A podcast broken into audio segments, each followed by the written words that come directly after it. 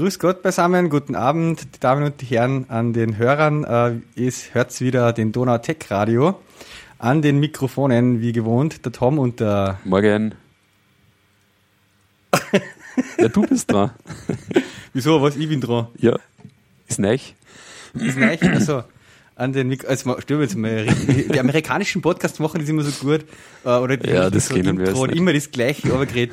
Äh, es ist die Episode Nummer 19 des Donautech Radios an den Mikrofonen, wie gewohnt, Thomas Einwaller und André Steingress. Genau, genau, genau. Sehr gut, sehr gut. Ja, ähm, zwei Wochen ist glaube ich wieder her, ein bisschen länger diesmal, gell? Mhm. Ähm, aber wir haben gesagt, wir müssen jetzt wieder was machen. Wir werden, glaube ich, heute eine Spezialthema-Episode machen. Genau.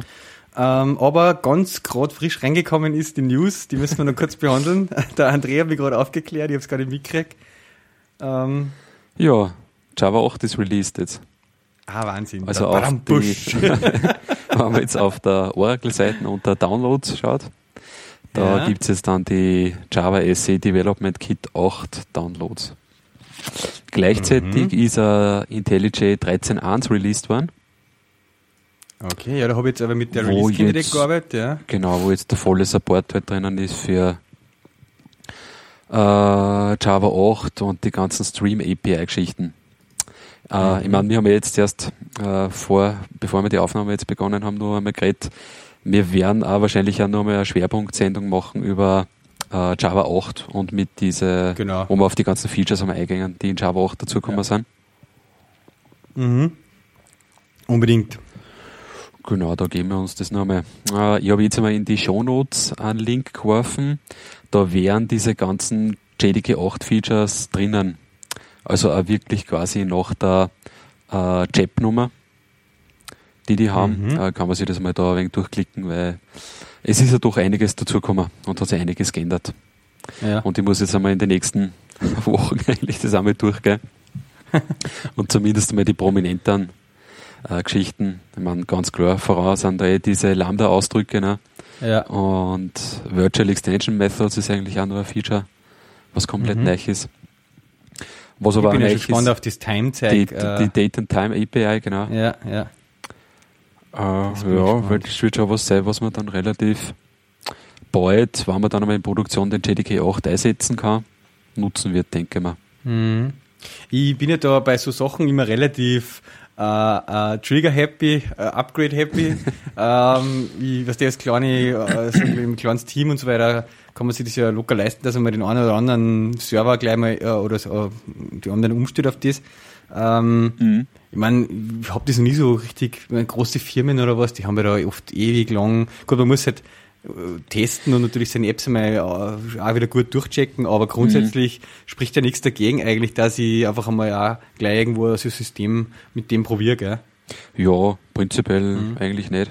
Ich weiß Man, es jetzt zum da Beispiel, halt so lange eigentlich nicht wirklich was, als, also gut, außer sie haben wirklich Optimierungen an der VM gemacht, für, genau, äh, genau. also wenn du wirklich Features dann einmal nutzen anfangen. Also ich weiß jetzt zum Beispiel von Groovy nur, dass da mh, immer ziemlich geflucht haben über diesen Invoke Dynamics Support, der in JDK 7 dazugekommen ist, der ja eigentlich die Bytecode-Generierung für dynamische Sprachen, äh, ja, was heißt unterstützt, aber zumindest äh, ja, halt ein paar Features bereitstellt, wie man diese dynamischen Sachen besser umsetzen kann auf der, auf der Mhm. JVM. Und der war aber ziemlich buggy. Anscheinend aber über die ganzen JDK 7 Versionen halt hinweg. Und da gibt's aber einen JDK 8 Branch, äh, am Continuous Integration Server und der ist relativ stabil. Also da dürften sie auch einige Bugfixes gemacht haben. mhm. Das war jetzt eigentlich so ein Punkt, ja, wo man jetzt vielleicht nicht gleich drauf denkt. Ähm, aber da hat sich auch einiges geändert, nur mal im Hintergrund. Ja, ja. Genau. Ja, bin schon gespannt. Also lese ich gerade Nashorn JavaScript Engine. Ist das Nashorn eigentlich von Rhino? Ja, Da das ja sind genau, Rhino das JavaScript. updated, glaube ich. Mhm, mhm. Okay. Annotation und Java Types, genau. Date das ist auch noch interessant. Weil die ganzen Stellen, wo man jetzt Notations dazugeben kann, haben es erweitert. Mhm. Ja, da ist einiges eigentlich drin, gell? JDBC ja, 4.2. also wir jetzt einmal ein bisschen ein paar, sagen wir, wichtige Punkte ausgreifen und Mhm. im Detail drauf eingehen, glaube ich. Ja. genau, ja, Mhm. genau. Auch dass wir es selber mal durcharbeiten. das ist Ja. ja alles schlecht. Ne? Wenn du jeden Tag mit Java zum da hast. Wie tut man am besten? Muss man sich jetzt irgendwie äh, Browser picken und irgendwie vornehmen jede, jeden zweiten Tag oder jede Woche zwei anschauen? Ah, ja, gute Frage, ist eigentlich relativ viel, gell? Ja, ich meine, was ich mir auf jeden Fall nur mal genauer anschauen mag, ist die Streaming-API, ja. Mhm. Die ja sehr stark mit diesen ganzen Lambda-Geschichten arbeitet. Ja. Und Streaming API. Was merkst du mir? Anwendungscase war da? Äh, Ja, was der da ist jetzt bei den ganzen Java Util Collection Klassen, äh, sind so Geschichten dazu gekommen wie Each oder Filter und so. Das hast du jetzt halt auch in Java, Ah. so wie es das quasi in Groovy halt Ah. mit den Closures hast. Okay, das verstehst du unter Streaming. Ja, weil du kannst diese Aufrufe verknüpfen halt miteinander, weißt du? Du kannst halt Ah, so- sagen, mhm, mhm, so Punkt Chains machen Filter, quasi. Punkt Collect, wie es halt in Java, äh, in, in, in Groovy war. Das kannst du halt das in, Mhm. in Java auch machen. Okay, ja, cool. Also Stream API, nicht Streaming. Stream API. Ah, doch, Stream Stream, API. Stream? Ja, doch, Stream API. Wo findest du das in der Liste da dann zum Beispiel? Nein, du hast das nirgends drinnen, oder? Nein, hm, Hm, gute Frage. Features- es Features gibt, heißt, es gibt schon irgendwo was. Es ist zum Beispiel bei diesem Lambda Expression Style, da steht schon irgendwas in der Spezifikation drin, dass wir da dementsprechend die Collection-Klassen dann erweitern müssen. Okay. Aber ja, pff, ich wirf jetzt da mit den Ah, da ersten. gibt es ein eigenes Interface Stream, ja. Mhm. Base Stream und da kannst du jetzt sagen eben filter.map2int.sum. Krass, okay, ja. Genau, ich Ja. habe jetzt da meinen Link eingeworfen, den ersten, den ich gefunden habe. Mhm. Äh, da gibt es relativ viel so Methoden, die man jetzt auf Streams äh, aufrufen kann. Ja, und der Schmäh Mhm. ist halt, dass die Methoden dann nicht immer gleich ausgeführt werden, ne, sondern nur, wenn du halt dann irgendeine spezielle Methode aufrufst zum Schluss, dann wird halt erst wirklich drüber iteriert und gefiltert und so weiter. Das ist halt alles lazy dann.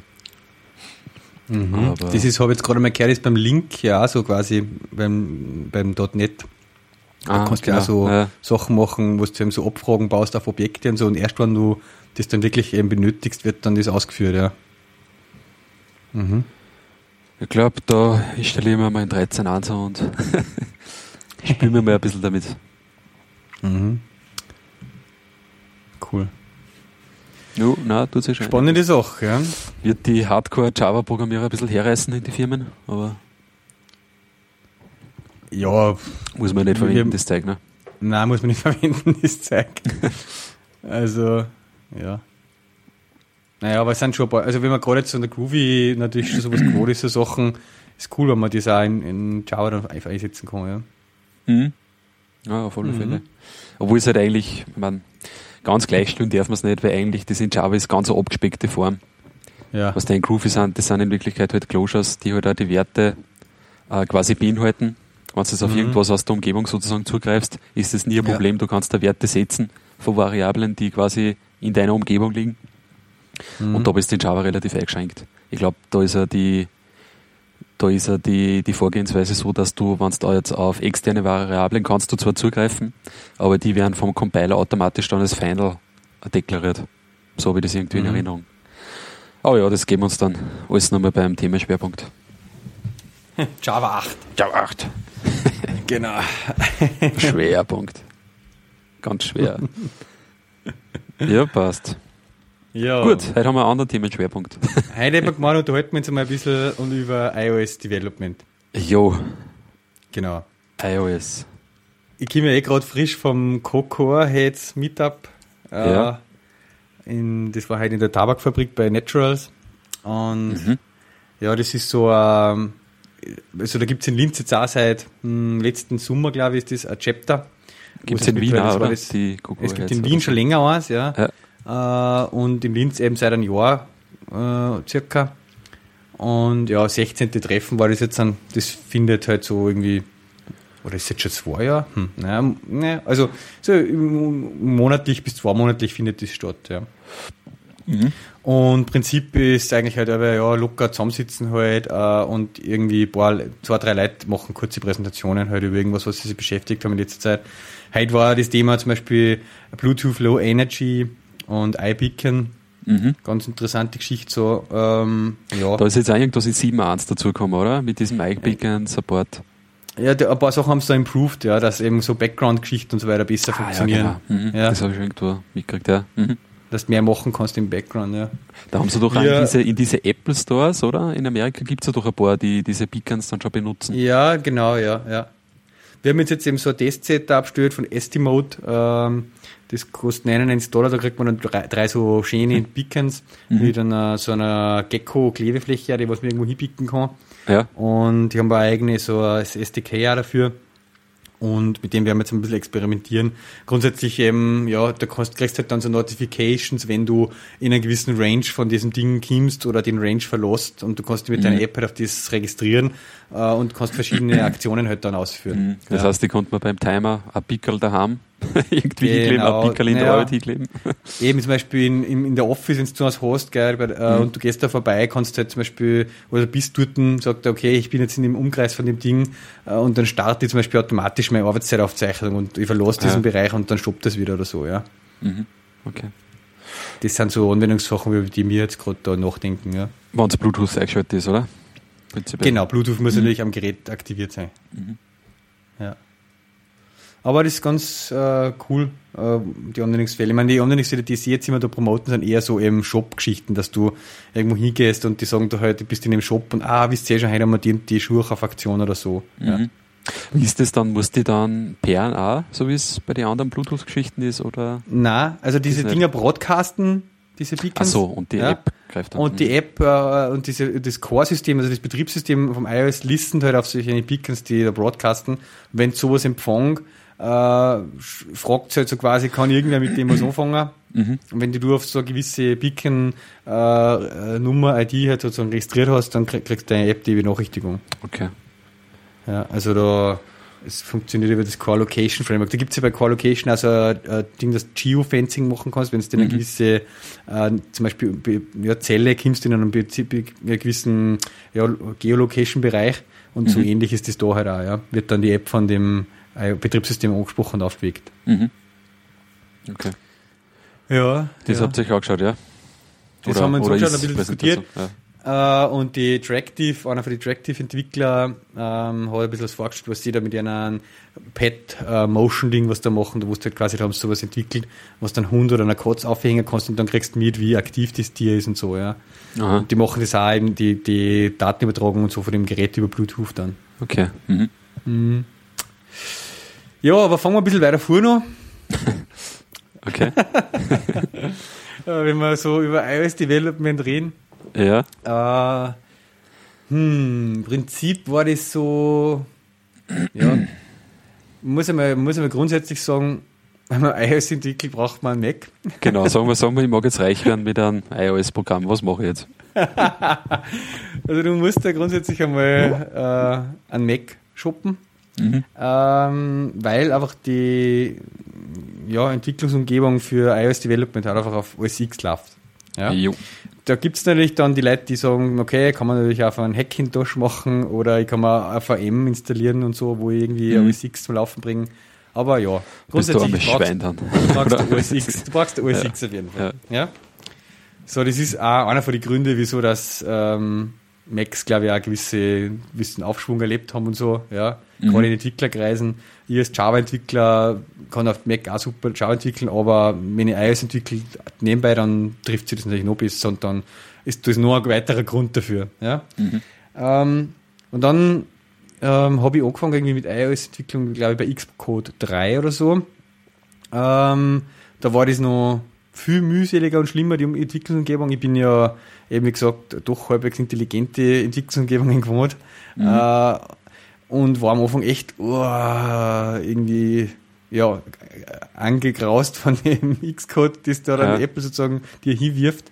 Ähm, aber scheinbar haben das andere Entwickler schon lange vorher verwendet und das ist anscheinend eh nicht so schlecht, haben alle gesagt, aber naja, gut, Xcode. Äh, kriegt man mittlerweile über den, über den App Store. Brauche ich da schon einen Entwickler-Account? Nicht, oder? Oder schon? Nein, das noch nicht. Also, genau, nein. runterladen kann man es einmal. Mhm. Runterladen kann man es einmal und äh, Entwickeln mittlerweile ist, prinzipiell, glaube ich, auch, oder? ja, ähm, entwickeln prinzipiell auch. Du kannst halt einfach einmal ja, neue Projekte machen, Xcode, Xcode, äh, Objective-C-Code schreiben, compilen, im Simulator testen und so weiter. Das geht eigentlich dann alles schon. Hast du schon Ja. Zugriff auf die Dokumentation eigentlich dann auch schon, oder? Weil die kommt ja mit mit dem Xcode. Oder wie ist das? Äh, Im Xcode ist schon, bin ich mir jetzt gar nicht ganz sicher, weil ich meistens eben Online-Doku dann hernehme, aber Weil man ähm, muss ja dazu sagen, diese ganze Apple-Doku, die ist eigentlich ziemlich gut. Also es ist eigentlich ein Wahnsinn. Das hat mich immer gut. fasziniert. Ich habe nur ein paar Ja. Mal was gemacht im iOS. Also das Ja. ist schon wieder ein paar Jahre her, aber die ist echt extremst gut. Also ist Sowohl das, was kaum im Projekt Xcode dabei ist, äh, als auch das Online-Zeug ist alles halt die ganzen Ja. Artikel, die da geschrieben sind, da merkst du einfach halt, da hucken halt wirklich Leute, die eine Ahnung haben und die auch gut Zeug kriegen und die halt einfach das äh, hauptberuflich machen. Die Doku ist echt super, ja. Mhm. Mhm. Äh, weil man ja auch sagen muss, nicht nur, es geht ja nicht um nur um, dass man jetzt mal mit Objective-C und so sich aufrenten muss, mit die Klammern und dem ganzen Syntax so, äh, sondern eben auch mit viel, mit, mit Framework-Spezifika halt, einfach mit den ganzen Ja. APIs und so weiter, mit Cocoa, mit dem, ja, also da braucht man einfach eine gute Doku dazu. Ähm, aber früher war ja das so, dass man sozusagen das Xcode nur über developer.apple.com runterladen hat können. Äh, und da hat man schon mal einen Developer-Account braucht. Äh, seit App Store gibt eben, ich glaube, ich weiß nicht, ob es gleich von Anfang an war, aber mittlerweile gibt es halt einfach im App Store. Ja. Mhm. Was auch den weiteren Vorteil hat, dass eben teilweise, nicht immer, aber einfach der Download nicht geringer geworden ist. Also dass es sozusagen Incremental Updates gibt. Ja. Weil früher war das immer bei jeder Xcode-Version 3.01, 3.02, was teilweise im zwei Wochen Abstand rausgekommen sind, äh, hast du irgendwie 4,8 Gigabyte runterladen müssen. Mhm. Ja. Ja. Äh, jetzt sozusagen macht Das das, hat sich irgendwann einmal verbessert, gell? War das nicht eben in hat- Dreier oder mit, nein, warte mal, was ist jetzt für eine Xcode-Version aktuell? Jetzt haben es fünf, ja. Oder Und fünf, ich glaube, ja. mit vier ist das ein bisschen Vierer, besser ja. geworden. Beziehungsweise, eben, ich glaube, es ist eher mit dem App Store halt dann gekommen. Wie es über den App Store dann distributiert worden ist, hast du halt einfach den normalen App Store Update-Mechanismus dann plötzlich halt gehabt und äh, hat einfach Teile der App halt einfach updated. Ja. Äh, also, äh, ja. Das ist schon mal das eine Ding. Äh, Xcode hat dann am Anfang auch noch das Ding gehabt, das was mir auch total äh, gegen den Strich gegangen ist, dass jedes Ding in den eigenen Fenster aufgegangen ist. Ja. Mhm. Äh, das haben manche Leute gut gefunden. Ich bin das überhaupt nicht gewohnt gewesen. Mittlerweile ist es so wieder, dass das eigentlich alles ein riesen Fenster ist äh, und das halt aufgesplittet ist in verschiedene Panes sozusagen. Ah, ja. Mhm. Ja, ähm, das hat sich, glaube ich, eben im Vierer geändert. Ja. Und es ist, es wird, es wird schon immer besser und man weiß nicht, entweder hat es mit der Gewohnheit zu tun, dass ich immer länger damit zum tun habe, aber ja, Mhm. es ist nicht mittlerweile nicht mehr so. Ja, ich kann mich erinnern, das Vierer, das war ja aber auch dann komplett kaputt da, oder? Hat das nicht voll buggt da? es war, ganz am war Anfang- schon anfangs, anfangs sehr buggy. Also ich glaube, und das war ein bisschen ein Skandal und so in der Entwicklerszene. Erstens haben sie Ja, ja, die, die Fenster weggenommen. Ja, ja. Und dann es ist noch- viel crashed. Genau, es ist viel crashed. Aber es ist auch immer halt irgendwie natürlich auch gebunden gewesen an eine gewisse iOS-Version. Ja, Mhm. äh, also du hast immer dann haben sie iOS 5 ausgebracht oder 6 eben dann und damit ist wieder ein neues Xcode gekommen, was du braucht hast, damit du dann für die Version developen kannst. Da ist das SDK dann wieder dabei gewesen und so weiter. Mhm. Äh, also damit hast du quasi immer upgraden müssen, du bist halt da mitgelaufen sozusagen. Mhm. Ja. Ähm, ja, von Anfang waren auch noch viele Tools getrennt in einzelne Anwendungen. Da hat es den Inter Interface-Designer gegeben und, und äh, das Xcode und, und das waren einzelne Pakete. Jetzt ist das alles viel integrierter und einfach ein, ein, eher aus einem Guss, sage ich mal. Ja. Ja. Ähm, seit kurzem gibt's von, Intelli äh, von JetBrains auch äh, Entwicklungsumgebung für das iOS-Developen, Appcode. Da habe ich letztes Jahr mal, äh, wann war denn das? Auf der McCoon, glaube ich, war ich da oder so. Irgendwo habe ich da einen Code, einen Rabattcode, einen Gutscheincode gewungen mal und habe mir das Appcode dann, habe das Appcode gekriegt Ah ja. Mhm. weil ich die mal bei so einem Stand irgendwo mitgemacht habe beim Gewinnspiel. Und ja, äh, wir haben es auch eigentlich bei uns mittlerweile, verwenden es alle eh, iOS Developer, verwenden Appcode. Ja. Ähm, weil einfach, ja, das, das gewohnte, wenn man mit JetBrains IntelliJ Sachen schon arbeitet und einfach die ganzen Features von dort halt mag, da ist, fühlt man sich halt einfach wohl. Ja. Äh, es sind natürlich die Tasten einige Sachen anders und so, aber äh, du hast halt einfach viele Features, die das IntelliJ halt bietet, eben auch von wegen jetzt sind ja Fehlererkennung und, und, und Code-Checks und Static-Analyse und äh, das hast du halt einfach da schon dabei und Refactoring-Möglichkeiten viel mehr als wie im Xcode. Ja. Ja. Ja, genau. Ähm, ja, gibt's da im Xcode jetzt schon viel Refactoring-Geschichten? Weil damals hat es ja da fast nicht gar nichts wirklich, gegeben. nein, nein, es ist eh noch nicht viel besser. Okay. Ja. Ja, Aber das bietet ja als App-Code, ja. Mhm. Weil so das Und Fine so- Usage ist und so alleine schon ist ja schon cool, ne? Wenn das wirklich funktioniert Genau. jetzt auch im Objective-C, dass ich schauen kann, wo welche Methode verwendet wird oder dass das Renaming zum Beispiel halbwegs sinnvoll funktioniert, das ist ja schon, das sind ja schon die meistgenutztesten oder die meistgenutzte Ding, Methode, Refactoring-Methode. Genau, irgendwie. genau. Das hat es ja nicht gegeben als im Xcode, ne? Also In Xcode hast du immer nur links oben Suche eingegeben, irgendwie die Sachen gesucht, dass der, äh, wie wenn du da Textzeile durchsuchst. Also es war eigentlich. Das ja. hast du eigentlich nur genommen, weil es weil es auch gebildet hat, gell? Weil es eigentlich den Bildprozess, wenn wir da nicht später auch noch drauf kommen, hast du eigentlich auch im Xcode. Ich meine, sonst konnte der mit dem IMAX oder mit dem Sublime auch das Zeug entwickeln, weil so viel Ja. mehr hat man da jetzt ja, eigentlich gut, auch ein nicht bisschen gehabt Code damals. Completion hast du natürlich schon. Ja. Also, ja, das ist, das ist da, da, der Ding halt Mhm. natürlich, ja. Ähm, und was natürlich also Thema ist, ist dort die ganze Projektverwaltung, einfach das Projektfile, Mhm. dieses saudumme riesen P-List äh, oder XML-File, was da ist halt, ja. Mhm. Das, das hast du nicht im, im, im hast dann in, ja, Xcode schön verwaltet gehabt mit deinen Settings und so weiter, ja. Project Settings, äh, und die hast du aber im, halt hättest du jetzt in einem VI oder in einem Textmap natürlich nicht machen können, ja. Weil da sind natürlich ganzen Bildeinstellungen und alles drinnen und so, ja. Und das brauchst du halt einfach. Ähm, da muss man beim Appcode eben, ist dann jetzt das Einzige, was beim Appcode nicht drin ist, ist sozusagen der Interface-Bilder. Mhm. Also wo du deine Storyboards editieren kannst oder eben früher die, die XIP-Files, die einzelnen Views und so halt, ja. Ähm, da ist es aber ganz gut, also das habe ich jetzt beim Kollegen mal gesehen, der macht das so, der hat halt Xcode offen und da hat er halt, das hat er sich so weit reduziert, dass er dort eigentlich nur den Interface-Bilder hat Mhm. und parallel Appcode Okay. und der switcht halt einfach hin und her, wenn er im Interface was machen muss, geht er ins Xcode äh, und alles restliche macht er halt aus dem Appcode raus. Mhm. Und das läuft halt parallel, hast die zwei Projekte parallel halt offen und das fundst du eigentlich, ja. Mhm. Ja, also so ist da eigentlich unser aktueller Status, ja. Ähm, ja, da hast du jetzt eh vorher auch noch was angesprochen, diese, oder haben wir jetzt eh gerade auf was gekommen, das war eigentlich für mich einer von den größten oder schlimmsten Geschichten am Anfang, dann auch diese ganzen Project-Settings einmal durchschauen und diese ganzen Einstellungen, die du halt machen musst, für, damit das, das ganze Bild und das Signing und das alles halt dann passt. Da können wir vom Signing können wir ja noch sparen, aber also das, der ganze Settingsbereich von dem Projekt halt einfach da drinnen, das, die sind ja eine Wahnsinnslotten von, von äh, Einstellungen, die du da machen kannst im Xcode, da mal die, die richtigen Sachen dann zu finden, die richtigen Schalter zu tragen, wenn du irgendwas anderes haben willst. Ja. Äh, Und was auch total ungewohnt war, irgendwie, dass du sozusagen ja im Projekt drinnen eine andere Struktur von Ordnern machen kannst, die jetzt gar nichts mit dem Filesystem zu tun haben.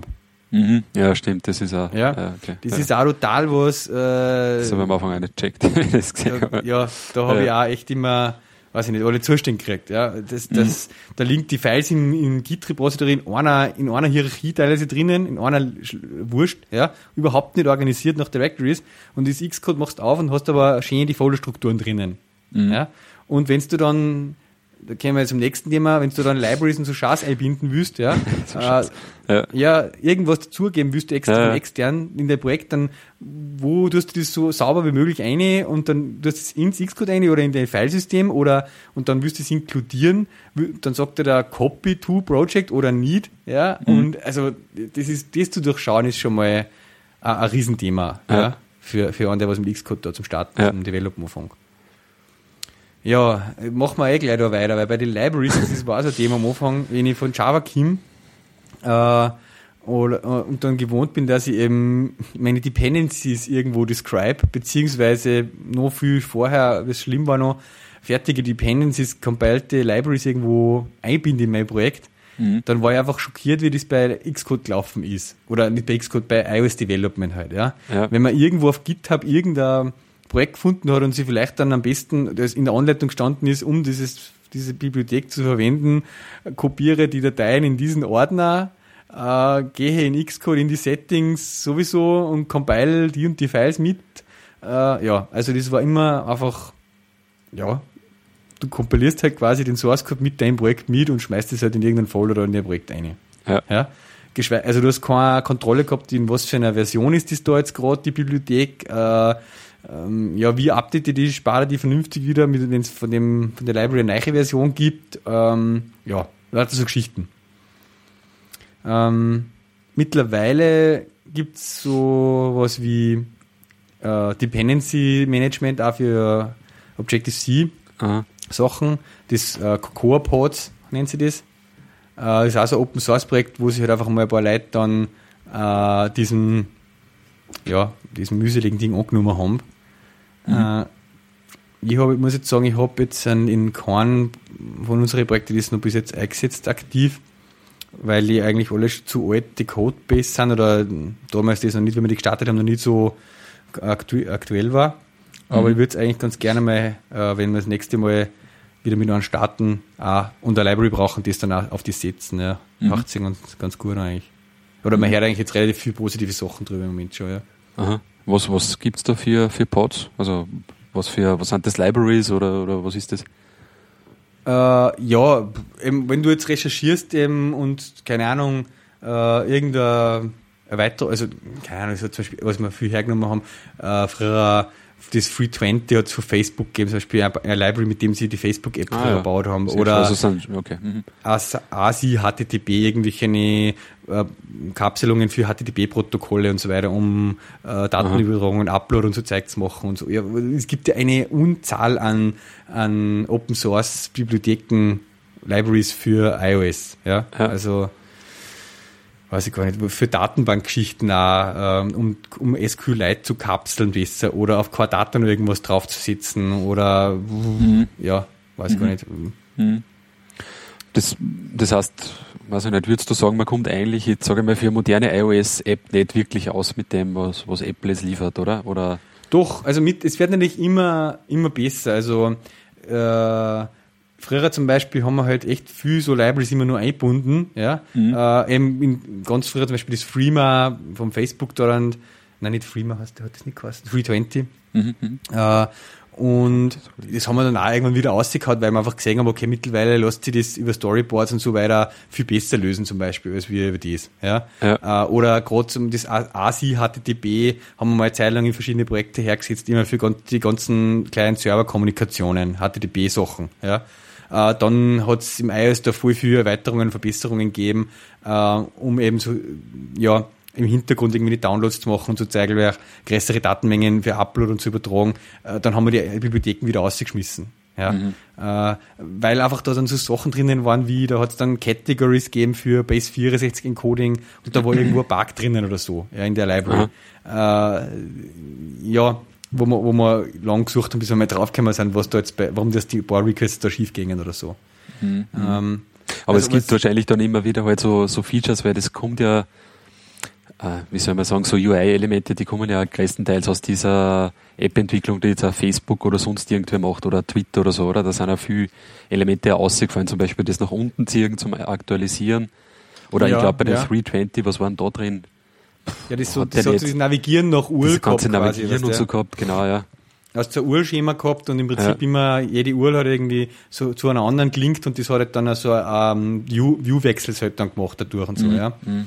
Ähm, aber man muss jetzt sagen, eben zum Beispiel das Pull to Refresh ist eher ein gutes Beispiel. Das Pull to Refresh hat eigentlich ein Twitter, irgendein Twitter-Client einmal erfunden. Mhm. Ähm, und dann hat es halt dieses Library gegeben und viele Leute haben das adoptiert dann in die eine Anwendung eines Library wieder, Open Source. Und irgendwann hat Apple dann das ins Core-System aber übernommen.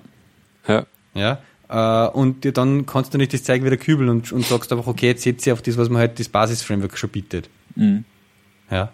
Mhm. Ähm, genauso als Beispiel auch mit Barcodes, jetzt zum Beispiel fürs Barcode-Scanning oder was, äh, hast, auch gibt's alle möglichen Open Source Libraries oder so, ja, äh, das Z-Lib und dann eine, äh, eine, Portierung von dem für, für Objective-C und so. Mhm. Und in, im iOS 7 kommt dann, ich weiß jetzt nicht, ob 7 war oder 6, aber irgendwann kommt halt von Apple dann eine fertige API dafür. Ja, dann ja. brauchst du die Libraries wieder nicht mehr. Mhm. Ja. Ähm, ja, okay. Das heißt, da haben sie jetzt prinzipiell schon mal ein bisschen so Dependency Management drin. Du hast gesagt, da im Xcode. Das heißt, kann man da jetzt auch schon versionieren oder wie? Oder wie funktioniert nein, das nein, im also, Xcode? Nee, das ist einfach für Objective-C sozusagen. Jetzt, Im Xcode kannst du das, äh, es gibt Unterstützung, dass das im Xcode dann vernünftig dargestellt wird. Du hast halt dann äh, so ein Workspace mit mehrere Projekte und du hast halt dann in dem einen Projekt die Cocoa-Pods drinnen hängen und so weiter. Mhm. Okay. Ja. Okay, okay. Ja, aber so ein, so ein Bildtool jetzt an sich gibt es ja quasi nicht, oder? Weil ich glaube, Gradle haben wir eh voriges mit geredet. Ja, also. Da, da gibt es so ein bisschen was, oder? Oder wie war das? Wenn man jetzt da in die Richtung gleich geht, ähm, es endet natürlich alles, was du für dein Projekt zum Bilden brauchst, steht im Prinzip dann in dem Project und in dem Cocoa Pods drinnen an Informationen, ja. Und in dem Xcode sozusagen oben aufs Knöpfel druckst, Bild, ja, oder Mhm. aus dem Menü ein Bild auswählst, dann äh, kann er mit dem umgehen und kriegt drauf, was er halt alles braucht und kompiliert das bis zum fertigen Projekt. Und was da eigentlich passiert, ist nichts anderes. Es wird also halt im Hintergrund, es gibt halt auf deiner Maschine eigentlich ein, ein Command-Line-Tool, das heißt Xcode-Bild. Ja, Mhm. und das führt er halt mit den entsprechenden Parametern aus. Ja, Äh, nämlich Target, bla bla bla und äh, ja, Release und was weiß ich halt, ja. Ähm, und die siehst da in Xcode, wenn du da auf den, du kannst beim Bild ja zuschauen, das schreibt da die Warnings und die Errors aus und so. Und da ist eigentlich dann ein Log, eigentlich nur dahinter, der genau der Log ist, was das Xcode-Bild ausgibt. Ja. Mhm. Äh, und du kannst auch quasi das Xcode auch zumachen und in das Projekt reingehen und da Xcode-Bild tippen und Enter und dann bildet er Mhm. ganz genau, wie das Xcode selber hat, das, das Projekt mit Xcode-Bild. Okay. Ja? Ähm, Und jetzt gibt es zum Beispiel ein Projekt, ein Open Source Projekt, wo einer ein Gradle-Plugin halt baut hat, das genau dieses Xcode-Bild halt einfach mit den entsprechenden Parametern aufruft. Ja, äh, wo du halt einfach ja, Sachen definieren kannst, ähm, welche, welche Sachen, welche Targets, welche äh, Ziele das du halt hast, äh, also Targets und dann welche, ob du Debug oder Release baust und ob du signen willst und alle möglichen Erweiterungen noch. Ja? Und das kannst du alles in eine Gradle-File schreiben und dann im Prinzip einfach Gradle-Bild aufrufen und der steuert halt dann das die- äh, richtigerweise an. Ja? Okay. Ähm, Ich schaue mir gerade da an Gradle, Xcode, Plugin. Es ist eher GitHub, äh, ja, das gebe ich auch mal in die Show Notes rein. Ähm, ich, also der hat das eigentlich, äh, der René, äh, hat das eigentlich eher aus dem Ding ausgeschrieben, weil sie gern Continuous Integration, also einen Bildserver haben wollten mit Jenkins, wo es die iOS-Anwendungen bauen. Ähm, ich habe das bei uns auch aufgesetzt mit ähm, Jenkins und, und Continuous Build, äh, aber ohne Gradle. Also ich habe einfach sozusagen, da gibt es für Jenkins ein eigenes Xcode-Build-Plugin, ja, und äh, Okay.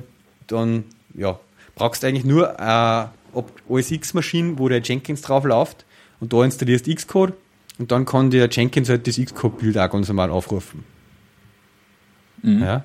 Ähm, Ja. Das hat halt da ein paar zusätzliche Sachen, eben äh, gerade Richtung Signing und so äh, und auch so Plugins für Testflight, dass man es gleich Richtung Testflight hochladen. Ähm, das mache ich im Prinzip, muss ich halt in meinem Bild einfach noch extra konfigurieren dann. Ja, Mhm. Quasi beim Deployment dann schauen. ja da kämen wir eher noch hin. Ja. Ja.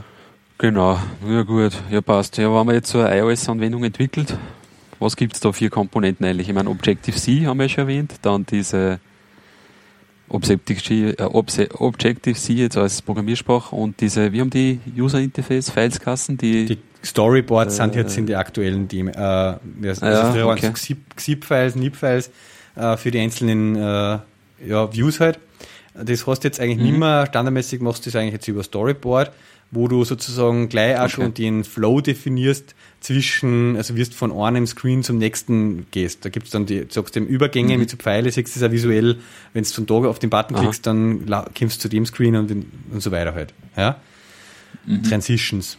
So Workflow, Workflow-mäßig. Aber dann im Endeffekt der einzelne Screen wird schon mal nur mit dem Interface-Bilder dann designt, oder? Ja, das läuft alles Oder im Xcode, äh, im Interface Bilder. Ist das du hast alles einfach in- ein riesen Ding, also okay. wie ein Karten halt, wo die ganzen einzelnen Screens oben siehst, du kannst überall reinzoomen auf den Screen. Da klickst du rein dann, okay. Mhm. Äh, und du siehst halt einfach auch, wenn du den Screen ein bisschen auszoomst, dass da von dem ein Pfeil weggeht zu dem nächsten Screen zum Beispiel.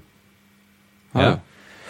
Okay, das heißt, du ist ja schon mit einer- irgendeinem Button dann auch verbunden, mit irgendeinem Button-UI-Element. Genau. zum Und da sagst du halt dann eh mit diesen, Okay. das ist, funktioniert ja dort mit so Drag and Drop, dass man eben auf so Mhm. Outlets das hinzieht, quasi den Button da hin, auf das und das, ja, und da macht man das mit den Transitions sozusagen genauso.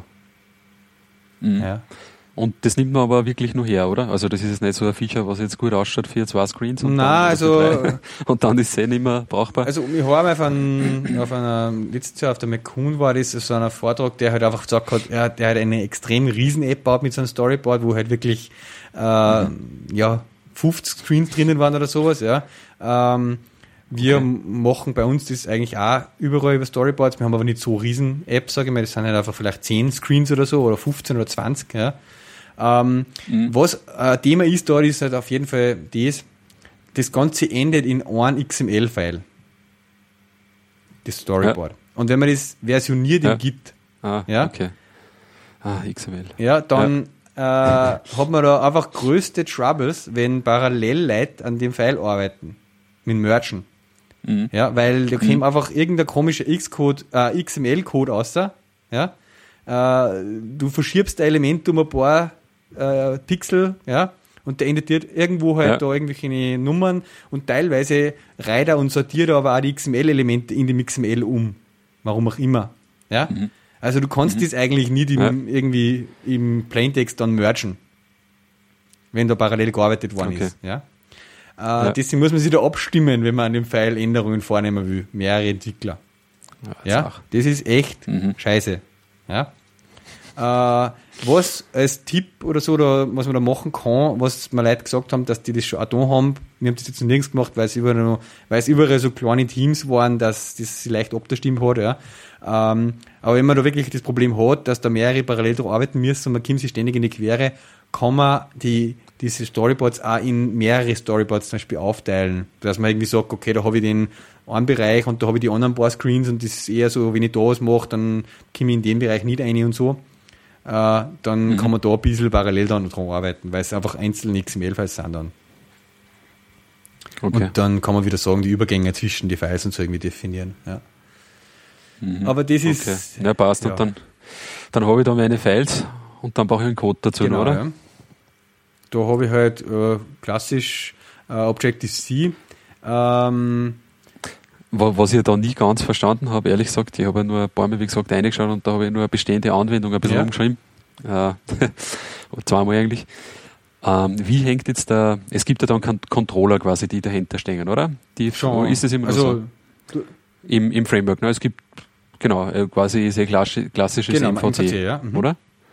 Genau, und wie hängt das jetzt zusammen mit den Interface-Bilder ja, also oder, du oder Storyboard-Bildergeschichten? im Controller gewisse Properties, ja, und, und bindest die dann sozusagen über so Outlets quasi an die Views, ja.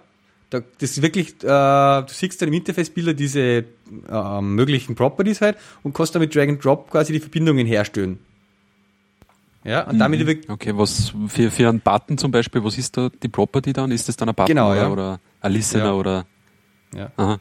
Ein Button. Ja, äh, die genauen Typ jetzt sind oder NS-Button NS zum Beispiel. ja, ja. Aber wirklich, also kein Listener, sondern äh, wirklich äh, vom Typ jetzt irgendein UI-Element. Ah, jetzt muss ich echt das X-Code aufreißen da nebenbei und mal reinschauen, was das genau ist. Ah, ich ja, weiß nicht mehr.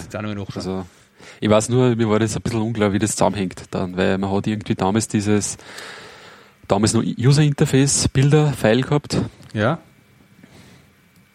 und dann der Controller und irgendwie ist das ja. Also ich muss sagen, beim, ich bin ja bei uns jetzt auch nicht täglich mit dem Xcode Development beschäftigt. Bei mir beschränkt, also und gerade wenn es Richtung UI geht, dann hört es bei mir eigentlich auf. Also ich bin eher, okay. ich bin eher bei uns halt mit dem beschäftigt, dass das Ding sie äh, bilden lässt und äh, ja, dass das sozusagen HTTP-Connections und so Zeigelwerk funktionieren in, in dem Ding. Äh, aber Interface machen tue ich selten. Ich sehe halt nur immer die, mhm. die Interface, wie es offen sind. mhm. äh, aber jetzt mache ich mal irgendeinen so View-Controller zum Beispiel auf daran. Ähm, so. Und da hast du halt dann ein NS, also ein UI-Button zum Beispiel dann von der Klasse her, ja. ja oder ein okay. UI-Switch dann. Ah, ja. ja. Und das ist dann so ein Switch-Button, der on oder off sein kann zum Beispiel. Mhm. Und, und die definierst du sozusagen in dem Controller so, dass wenn du im Interface-Bilder bist, dass du dann wirklich sagen kannst, und auf diese Property aus dem Controller hin, da hängst jetzt bitte das UI-Element. Die zwei kehren zusammen. Der übergibt mhm. den Wert okay. an das. Ja. Okay. Ich habe zuerst NS gesagt, gell, weil es ist ja, glaube ich, so diese NS-Klassen, NS-Stern, ja, sage ich ja. jetzt einmal. Äh, die kommen ja eigentlich, es werden eigentlich im alten macOS X Framework quasi ja verwendet. Ja. Gell? Und war es nicht so, dass diese UI-Klassen waren ja da das iOS, äh, wie heißt denn eigentlich? iOS-Entwicklungs. Ja, also das äh, Cocoa sozusagen. Das, ja, ja. Genau. Mhm. Ja, okay. Und Weil diese NS-Klassen waren eigentlich nur das Next Step-Zeiten. Ja, genau. Ne?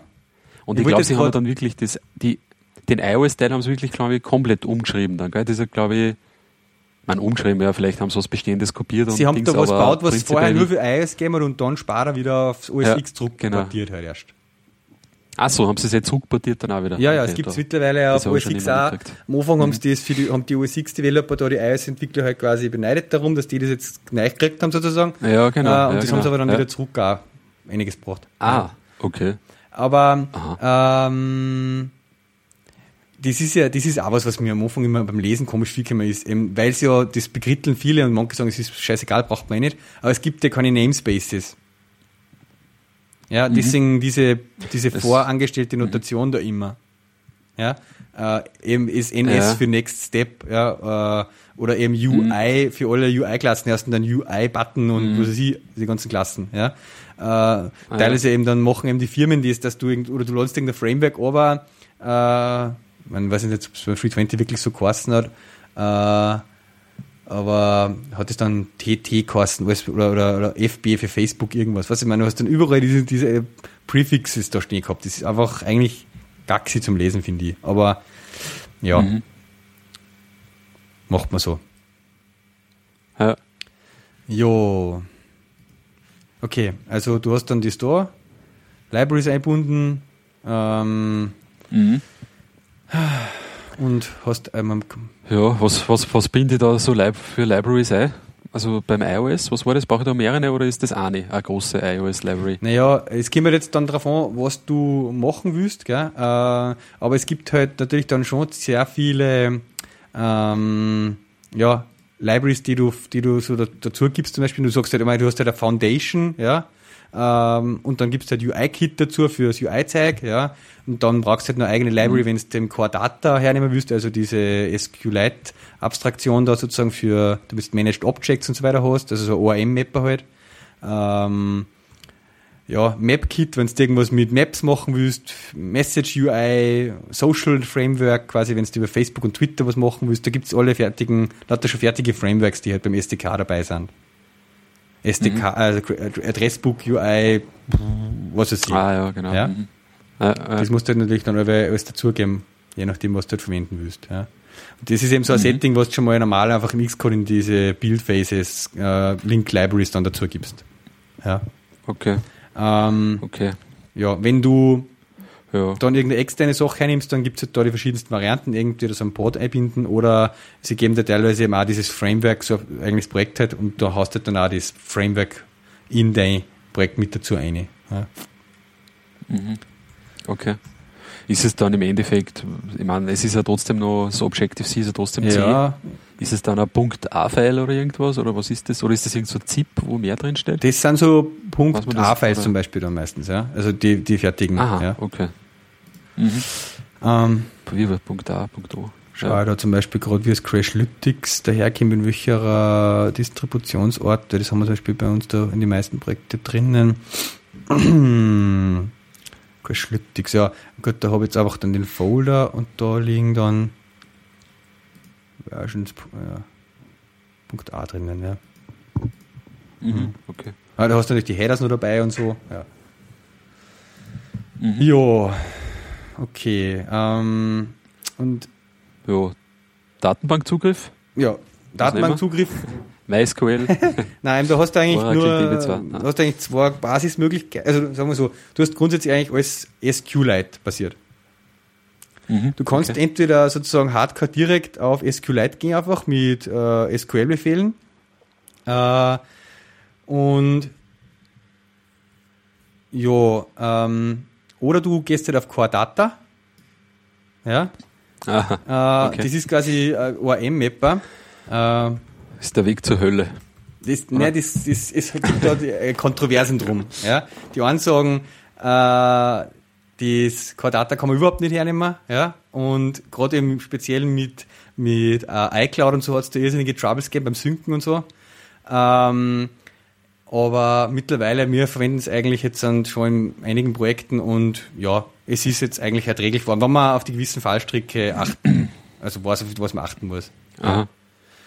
Aber dann Okay. hat man richtig so ähm, ein, einfach wie man es halt irgendwie, wie es ich als, als Hibernate halt so gewohnt bin, so ein, ein Session-Kontext quasi oder einen Kontext, wo halt irgendwie die Objekte gemanagt werden drinnen, wo du halt nur noch äh, ja, die gar keine Gedanken mehr machen musst, sozusagen da irgendwelche äh, ja, SQL-Statements abzusetzen, außer du willst halt irgendwie spezielle Queries machen, aber du äh, sagst halt updatest irgendwie die Properties und das saved sie halt dann automatisch wieder und so persistiert sie dann. Mhm. Ja. Ähm, ja, und dann gibt's aber auch noch diverse Sachen, halt, die irgendwie, auch, wenn du jetzt sagst, du willst Data auslassen, äh, gibt's dann auch für SQLite nur irgendwie ein paar Lightweight Frameworks da drauf, äh, um, um ein bisschen äh, äh, Convenience zu kriegen. Ja. Wo man da aufpassen muss, ist beim ist einfach mit die Contexts, die, wie man die verwendet, in mehr, wenn man multithreaded ist, sozusagen. Das ist ähnlich wie ein Hibernate, dass der, wenn du mit, wenn du mit Objekten arbeitest und die von einer Session außergibst und die in der nächsten weiterverwenden willst und so, ähm, ja, muss man einfach ein paar Sachen beachten. Aha. Ja, ich glaube damals, also es hat aber eine Zeit gegeben, da hat ja jeder drüber geschimpft, äh, dieses I-Out-Bank und so, die haben da viele Probleme Ja. gehabt, gell? Aber das war ja damals, wie es mit dieser Core Data äh, iCloud-Integration Äh, mit iCloud. Ja, das Synken von sind. Core Ja. Über iCloud muss scheinbar echt äh, die Hölle sein. Ja. Das war in, es das Ja. haben im 6er dann rausgebracht und das dürfte im 7er nicht viel besser geworden sein. Da haben sie zwar ein bisschen was gefixt, Okay, aber ja. okay. Eigentlich haben das dann die meisten Leute, glaube ich, haben die Finger vor dem lassen. Mhm. Mhm. Ja, und bei Data, wie ist das da jetzt zum Beispiel, was der mit, mit Datenbankänderungen und so, musst du da alles, musst du da selber kümmern, oder? sie Nein, da ist es ganz cool gelöst Tool? eigentlich. Da, du machst ja das Data, du hast eigenes File, also ein Datenbank-Modellfile in der, im Xcode drinnen, äh, wo du quasi Mhm. sagst eben New Entity und dann legst du deine Properties und das stellt dir das auch grafisch da, so mit Relations Mhm. untereinander und so. Und wenn du da etwas änderst, äh, kannst du sagen, einfach rechte Maustasten oder halt oben im Menü New Version. Ja. Und Ja. dann legt er da quasi ein eigenes, so eine eigene Version von dem File nochmal an und dann machst du dort deine Änderungen und du brauchst eigentlich nur einen kleinen Code sozusagen im äh, Projekt einbauen, wo du halt dann sagst, check am Anfang so quasi, ob da eine neue Version da ist und migrieren wir bitte dorthin. Ja, und dann macht er die notwendigen Änderungen auf der Datenbank, um halt von einem Modell auf die andere zu gehen. Ah ja. Ja. Das Okay. funktioniert auch eigentlich ganz gut. Da haben wir jetzt auch schon einige Versionsmigrations gemacht. Ja. Ja, mhm. so ist das. Ähm, ja, und eigentlich dann, wenn man jetzt richtig einmal dann auf ein Gerät will mit dem Zeug, ja, weil bis jetzt kann man mal sagen, das ist alles Ja. noch im Simulator und ja. Äh, der Simulator ist wirklich ein Simulator und kein Emulator, muss man auch dazu sagen, im Gegensatz zum Android. Äh, Das heißt, auf dem OS X läuft halt das, die Anwendung wirklich eigentlich fast auf dem OS X mit ein paar Zusätzen. Ja. Das heißt, äh, du kannst den Fallstrick reinlaufen, dass gewisse Sachen, was du im Filesystem machst, auf dem OS X Simulator gängen, aber am iOS-Gerät dann nicht. Ja. Äh, Okay. ja. Ähm, aber dann, wenn du das Gerät willst, musst musst dich wirklich um einen Developer-Account bemühen. Man, äh, Der der kostet? kostet was. Äh, ich glaube, zu 69 äh, Euro pro Jahr. Ja. Ähm, Dafür, und das ist ja so geil, den kaufst du über den Apple Store, wie wenn du legst es in den Warenkorb und dann machst du einen Checkout und so. Das haben sie echt ziemlich arg ist das gelöst, aber ja. Ähm, und dann, dann, dann bricht richtig, dann bricht richtig die Komplexität über dich herein. Weil, also, Okay. das ist so, ich meine, es muss eh sein, wenn man den Hintergrund versteht, aber mittlerweile, am Anfang war das wirklich undurchschaubar für mich. Weil du musst sozusagen ja, die Anwendungen müssen alle signiert sein, damit du sozusagen die auf irgendein Gerät bringst. Das ist mal der erste Ding. Jede App, jede Anwendung, die du aus dem App Store die ist ja auch quasi vom App Store signiert, damit eben diese ganze äh, dir auf deinen Apple-Account zugewiesen ist und so weiter, für deine Apple-ID und so weiter, ja. Ähm, Aber wenn du ins Development dann gehst und so weiter und du willst die, die Version einmal nur übers Kabel quasi auf, über so einen Xcode auf deinem Rechner aufs iOS bringen, auf der Gerät, auf der iPhone oder iPad, dann musst du da schon eben Signatur machen.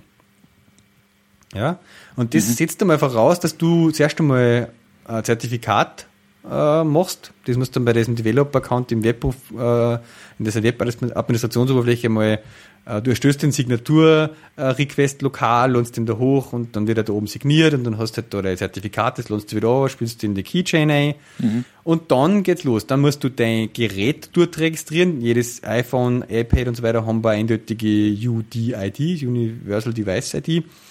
Und die musst du dann in deinem Account eintragen, dass du sagst, okay, das Gerät für das darf ich, für das möchte ich gerne developen können. Ähm, und dann musst du dort sogenannte Provisioning Profiles ausstellen.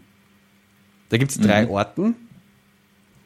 Eine mhm. ist für Development, das ist nur dazu da, dass du sozusagen via Debug, via Compile vom Xcode aus auf das Gerät äh, spülen kannst und debuggen kannst dort. Ja. Das zweite heißt Ad Hoc Deployment.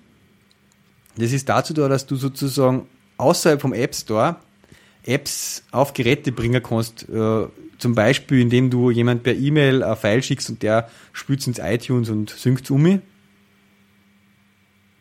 Ja. Mhm. Äh, und das dritte ist eben dann, uh, du brauchst dein eigenes Provisioning Profile, um ein Bild zu machen, den du dann im App Store submitten kannst. Ja? Mhm. Und äh, beim einen musst du sozusagen Geräte definieren, eben fürs Ad hoc und beim Development für welche Geräte das geht. Du musst genau auf die einzelnen Gerät-IDs definieren, da darf man das Ad hoc einspülen und da äh, darf man das Development machen auf dem, ja. Ähm, mhm. Beim App Store ist es natürlich nicht so, da sagst du einfach nur App Store und da musst du halt dann genau die ID angeben von deiner App. Da jede hat also einen eindeutigen Bundle-Identifier, mit dem es halt dann auf dem Gerät mhm. identifiziert wird und mit dem es halt auch signiert ist und mit dem es du halt einreichst. Ja. Mhm. So, und das ist schon mal, äh, wenn man jetzt dann, dann sage ich mal, ja, da hingeht, dass man ein paar Leute im Team hat und vielleicht ein paar Beta-Tester und so, äh, denen man die App vorab einmal zum Testen geben will, dann artet ja. das, am Anfang haben wir das wirklich so gemacht, dass wir das per Mail verschickt haben und dann jeder sich das in sein iTunes mit Drag and Drop eingezogen hat und dann synkt hat. Ja, das mhm. ist einfach schon mhm. mühselig. Ja. Weil du musst ja. da zuerst einmal von den ganzen Leuten die UDIDs einsammeln, damit du die in dem Webportal mhm. eintragen kannst und sagen kannst, das Provisioning-Profil signiert man das valide für die IDs und so weiter. Ja. Mhm. Ähm, und dann ist zum Glück sowas käme wie Testflight. Ja, was Apple ja jetzt mittlerweile gekauft hat. Äh, da gibt es ja. auch noch andere ähm, Hockey-App, Hockey-Kit, ja, Hockey-App heißen die anderen. Ähm, mit denen du sozusagen so äh, wirklich Convenience-Variante für dieses Beta-Versionen äh, verteilen gekriegt hast. Das Testflight mhm. hat so funktioniert im Prinzip, dass du einfach mal dort einen Account geklickt hast und dann gesagt hast, ich habe da eine Art Projekt. Ja. Und dann hast du Leute einfach per E-Mail eine Invitation schicken können, dass sie in das Projekt joinen oder einfach einen Link schicken können. Und wenn die das mhm. äh, auf ein Gerät zum Beispiel aufgemacht haben, beziehungsweise ja, äh, dann da draufgeklickt haben auf den Link, haben sie nur noch einen Namen und eine E-Mail-Adresse eingeben müssen und sie dann registriert dadurch. Gratis alles, ja und dadurch hat automatisch dann die Web-Anwendung auf dem Gerät so ein eigenes Profile installiert, mit dem sie es dann quasi, äh, mit dem sie dann eine Erlaubnis gehabt haben, dass die UDID auslesen und die haben es dann automatisch beim Testflight eintragen, ja, das hat alles die, die Web-Oberflächen mhm. automatisch gemacht und am Ende hast du dann von allen Leuten, denen du so eine Einladung geschickt hast, äh, einen die ganzen Geräte, die es registriert haben, die UDIDs da gehabt und einfach die mit Export und Import in das äh, Developer-Portal einspielen können. Ja. ja. Und dann, das nächste coole eben, hast du dann einfach sagen können, ich habe jetzt hier bei mir lokal eine Version gebaut äh, und dann einfach mit Upload in das Testfeld hochgeladen und dann gesagt, sende diese äh, Version jetzt raus an diese Gruppe von Leuten oder die Einzelnen daran. Und dann hast du auf Send geklickt und dann haben die eine Mail gekriegt, da ist eine neue Version. Und die haben den Link ja. geklickt auf der Mail und sind direkt ins Testflight gekommen und haben dort auf Install geklickt und der hat das installieren dürfen. Eben deswegen, weil da so ein spezielles Profile auf dem Gerät installiert war dafür. Mhm. Mhm. Ähm, ja. ja, das haben sie jetzt gekauft, oder? Gibt's, kann man das jetzt auch noch benutzen? Kann man als auch noch benutzen. Die Einschränkung, die erste, die es jetzt einmal gegeben hat, seit sie es gekauft haben, ist das, dass äh, ab 21. Mai, äh, März oder 23. jetzt die nächsten Tage äh, es nicht mehr möglich ist, Android-Testflights zu verschicken. Aha. Okay. Äh, das haben sie jetzt einfach mal abgedreht. Ja, äh, Apple will es halt nur für iOS, ist eh klar. Mhm. Ähm, ja, aber so sonst für iOS schaut bis jetzt noch eigentlich gleich aus wie bisher. Ja. Aha, okay. Ähm, du siehst dann auch eben, das ist auch cool im Testflight, wer hat sich eben die App schon installiert. Äh, und du könntest da von dem Testflight gibt es eine SDK, die du in die App einbauen kannst. Da kannst du dann auch gewisse Checks sozusagen einbauen, äh, wo du dann siehst, wo ist der User in der App überall hingegangen. Ja, und dann kannst du zum Beispiel Mhm. sagen, okay, die, der User hat jetzt zum Beispiel mal da reingeschaut und da reingeschaut und dies hat er getestet und dies hat er getestet. ja, dass du das der Web, im Webportal dann auch siehst, dass die Leute das hernehmen und so. Ja. Mhm. Ähm, ja, und da, wie gesagt, da gibt's eben sowohl in diesem Gradle Build Plugin für Xcode äh, eigenes, eigene Konfiguration, dass du automatisch deine Builds dann gleich Testblatt hochladest. Äh, und beim Jenkins gibt's auch ein Testblatt-Plugin, das habe ich jetzt aber, das habe ich verwendet. Da konfigurierst du einen API-Key und dann kannst du einfach sagen, am Ende des äh, Jenkins-Build bitte laden wir die, äh, die Version, die rauskommt, ins Testblatt und verschick's an die Leute. Ja, damit kannst du quasi dann einen Button-Klick im Jenkins sagen, ich möchte eine neue Testversion rausschicken. Ja, äh, Ja, ist praktisch. Das hat man eigentlich nicht. Ich meine, sie haben ja doch auch so Tools, dass man auf mehrere iOS-Geräte Programme installieren kann und so, oder? Ja. Denn mit denen funktioniert das quasi nicht. ähm, Dass man da jetzt so Versionen verteilt. Weil, ich meine, Programme an sich kannst du da verteilen, oder? ja, es gibt so ein ähm, Management, Ah, speziell Management-Tool Namen, ja, daran, genau, ja, so wo du da so. Konfigurationen verwalten kannst äh, und Einschränkungen machen kannst und so Zeug, so, so äh, ja, eben also Provisioning Profiles und so weiter definieren kannst. Ähm, Mhm. Und das, ich weiß jetzt nicht, ob du da Versionen over, also so quasi so over die Air auch verschicken kannst, so Apps. Es gibt äh, eine Sache noch, das ist ein bisschen teurer als wie der normale Developer-Account. Du kannst da einen Enterprise-Account auch kaufen und da kriegst du dann eine Enterprise-Deployment-Möglichkeit. Äh, das erlaubt es dir, ja. bis zu 1000 Geräte, glaube ich, ohne diesen Provisioning-Vorgang dort äh, einfach ad hoc zu installieren.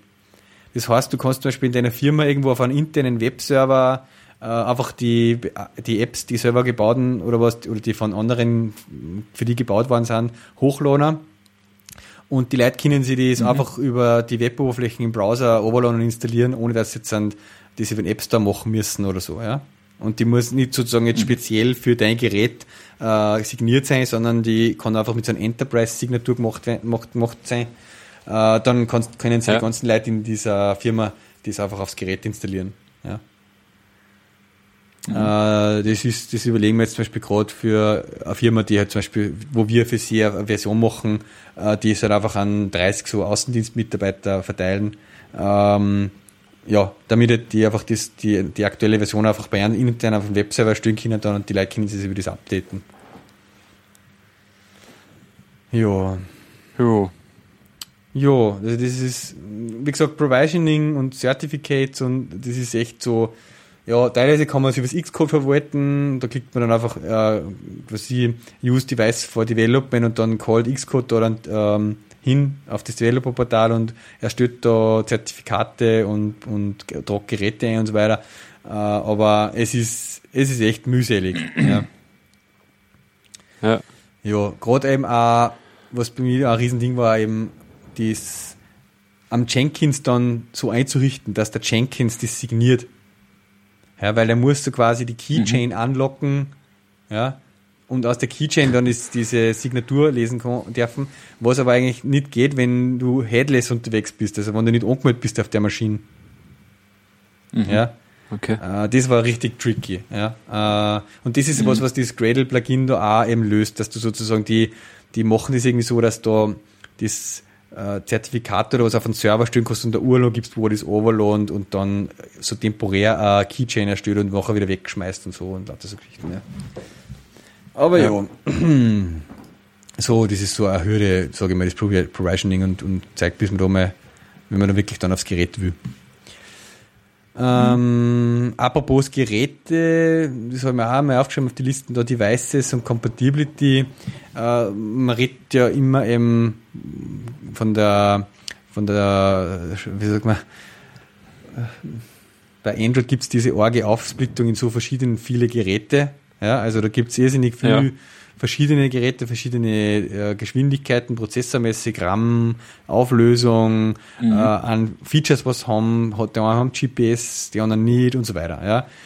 Ähm, ja. Und das ist ja was, was bei iOS eigentlich super nett ist, ja, ähm, weil es immer, weil es eigentlich ganz, ganz, ganz eine beschränkte Menge an, an, an Zielplattformen halt nur gibt. Ja. Mhm. Ähm, Gerade heute ist eigentlich wieder, hat sich da was getan, da ist iPad 2 ist heute rausgeflogen, gell? Aus dem Store. Ja, gibt es jetzt nicht mehr, jetzt gibt es noch das Vierer, jetzt gibt es eigentlich dann äh, keins mehr ohne Lightning Connector und eigentlich nur noch Retina, außer das iPad Mini, das gibt es noch ohne Retina, gell? Mhm.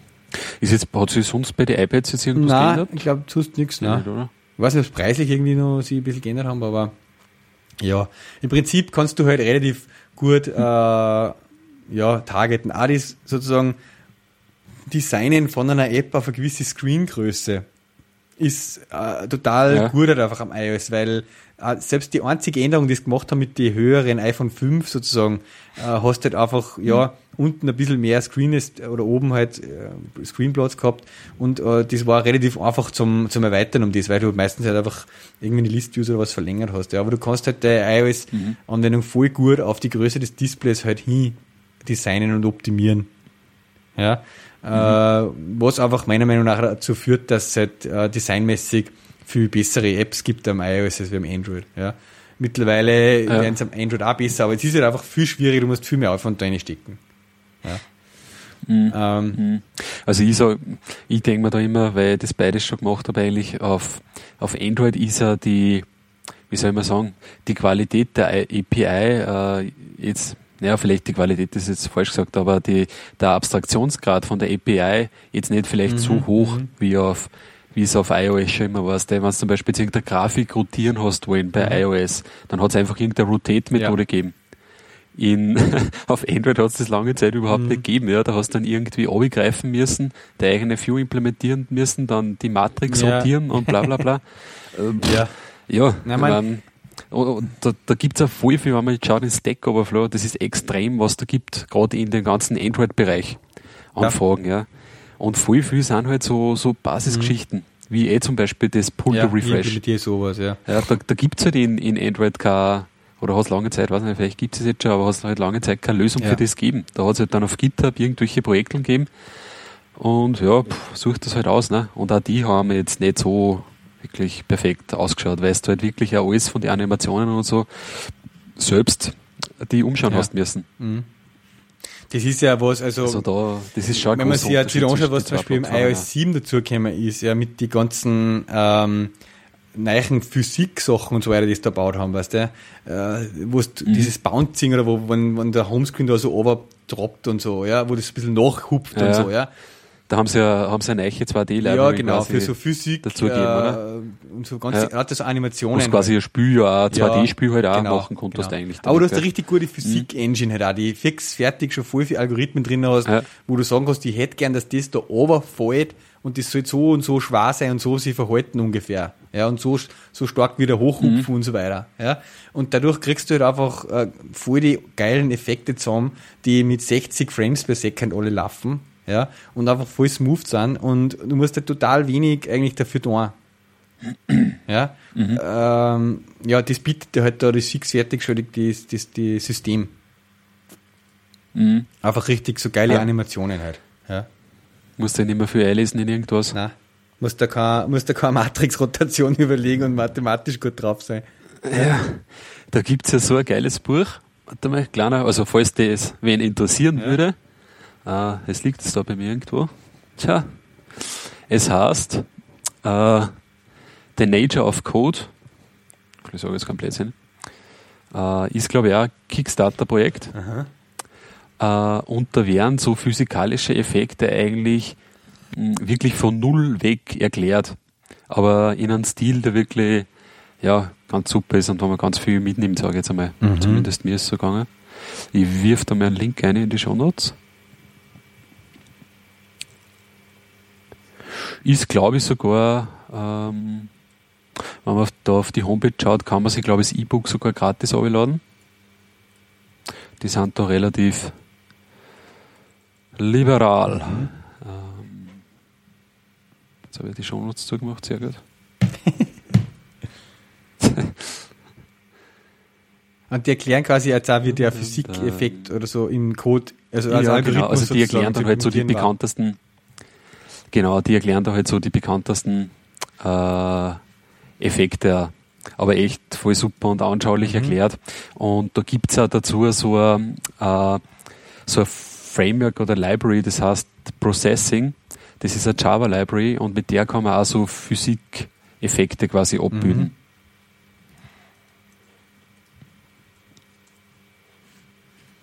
Muss ich mir mal anschauen. Ja. Ist echt ganz ein cooles Buch. Also ich habe mir das damals in der Print Edition bestellt. Name Your Price. Name Your Price, genau, für das E-Book. Äh, ja, sollte man wirklich was dafür zahlen, weil es echt ein gutes aha, Buch ist, aha. finde ich. Es sind eh selten Bücher, wo man wirklich ein bisschen. Und du hast das in rosa. Die wirklich ein wenig was Besonderes sind. Ich habe das, ja, ja in rosa. Das schaut geil aus. ja. Aber es ist echt cool gemacht, da mit coole Abbildungen drin und so. Aha, also, und da wird es wirklich von der Pike weg, sage ich mal, was der von Vektoren, was ist ein Nullvektor, bla bla bla. Also die, die Sachen, die du halt dann brauchst zur Beschreibung von so einem ja. System, wird da halt dann nur mal beibracht. Cool. Also wirklich von null weg. Das kann man, muss man jetzt nicht Mathe studiert haben.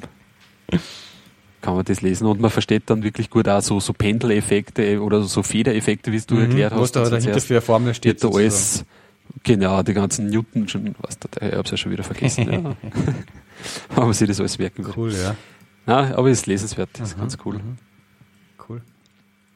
Ja, also jo, wie gesagt, da genau. haben sie halt viele Sachen. Das heißt, da gibt es auch Library ja. jetzt. Ja. Und du sagst im Prinzip mhm. eben nur noch, ja, ich hätte gern, dass das da oben runterfällt und sie äh, quasi verhält, wie wenn es eine Gravitation hätte halt. Da, ja. voll aber. Ja. Also das ist echt sau cool. Jo, mhm. ähm, ja, und Devices Compatibility, sie, sie, sie, sie deuten schon jetzt überall an, oder vom Gefühl her, sie sagen eigentlich jetzt immer, sie predigen die letzten WWDCs immer, äh, ja, verwendet halt Auto-Layout, ja, also das ist so eine Möglichkeit, um mhm. quasi, wo man halt so Regeln definiert, wie sie UI-Elemente zueinander verhalten und so weiter, ja, dass es nicht nur fix mhm. positioniert.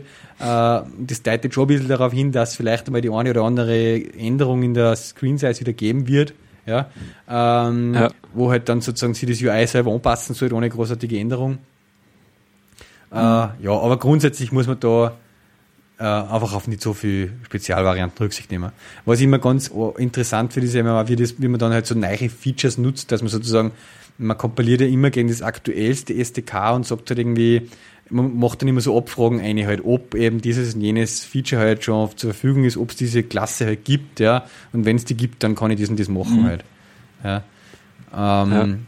Das ist auch ein bisschen Thema halt, aber dass man ja, jetzt haben wir zum Beispiel gerade den Fall, ja. dass ähm, dann, wenn iOS 7 jetzt dann, äh, schaut er vom UI her ziemlich viel anders aus. Äh, wenn du dann alte Apps dann mit dem äh, aktuellen SDK kompilierst und so, dann, dann muss man halt einfach echt viel Sachen wieder mal durchchecken und schauen, passt das dann eh noch. Äh, ja, jetzt gibt es ja nicht mehr die Möglichkeit, seit, hm, ich glaube, Ende Februar war es, haben sie das abtrat, dass man mhm. sozusagen mhm. noch äh, Versionen einreicht in App Store, die mit dem alten SDK kompiliert sind. Also man muss jetzt. Ah, die musst jetzt mit iOS ja, 7 SDK. Jetzt, was natürlich eben heißt, du musst eigentlich, wenn du jetzt Update für alte App machen willst, äh, das, UI, das UI anschauen und das sozusagen auch anpassen, dass das auch wieder was gleich schaut. Mhm. Ja. Mhm. Ja, das finde ich aber gut, dass du Nein, durchgreifen. Ich meine, ich, mein, ich glaube, das ist ja relativ schmerzlos, gell? Also wenn man jetzt nicht wirklich so wie, wie die äh, na, Tweetbot oder was zum Beispiel, die haben ja wirklich ein komplett eigenes ja, UI ja. gemacht, mehr oder weniger. Da schmerzt es natürlich ein bisschen, ja. Uns schmerzt es auch bei gewissen Sachen schon auch. Äh, und, mhm. Aber ich finde es trotzdem jetzt nicht schlecht, weil äh, sie, sie bewegen halt einfach beide, die Kunden und die, die Entwickler halt einfach echt mit einer gewissen Pace in Richtung neue Versionen. Äh, was man einfach sieht, da im Vergleich jetzt halt dazu, wie schwer dass sie eben eine Android-Version tut, eine 4.4er oder so. Äh, Es war jetzt nicht gemutet.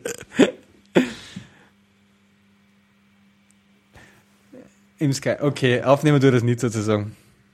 Okay. Äh,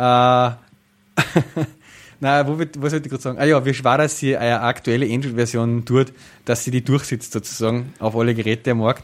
Ähm, gegenüber wie schnell die Adaptionsrate ist bei einer iOS-Version. ja. Ähm, Ja, bei, bei Android sind vor allem Dingen die Screengrößen, glaube ich, das ja, Problem. Früher waren es auch noch die.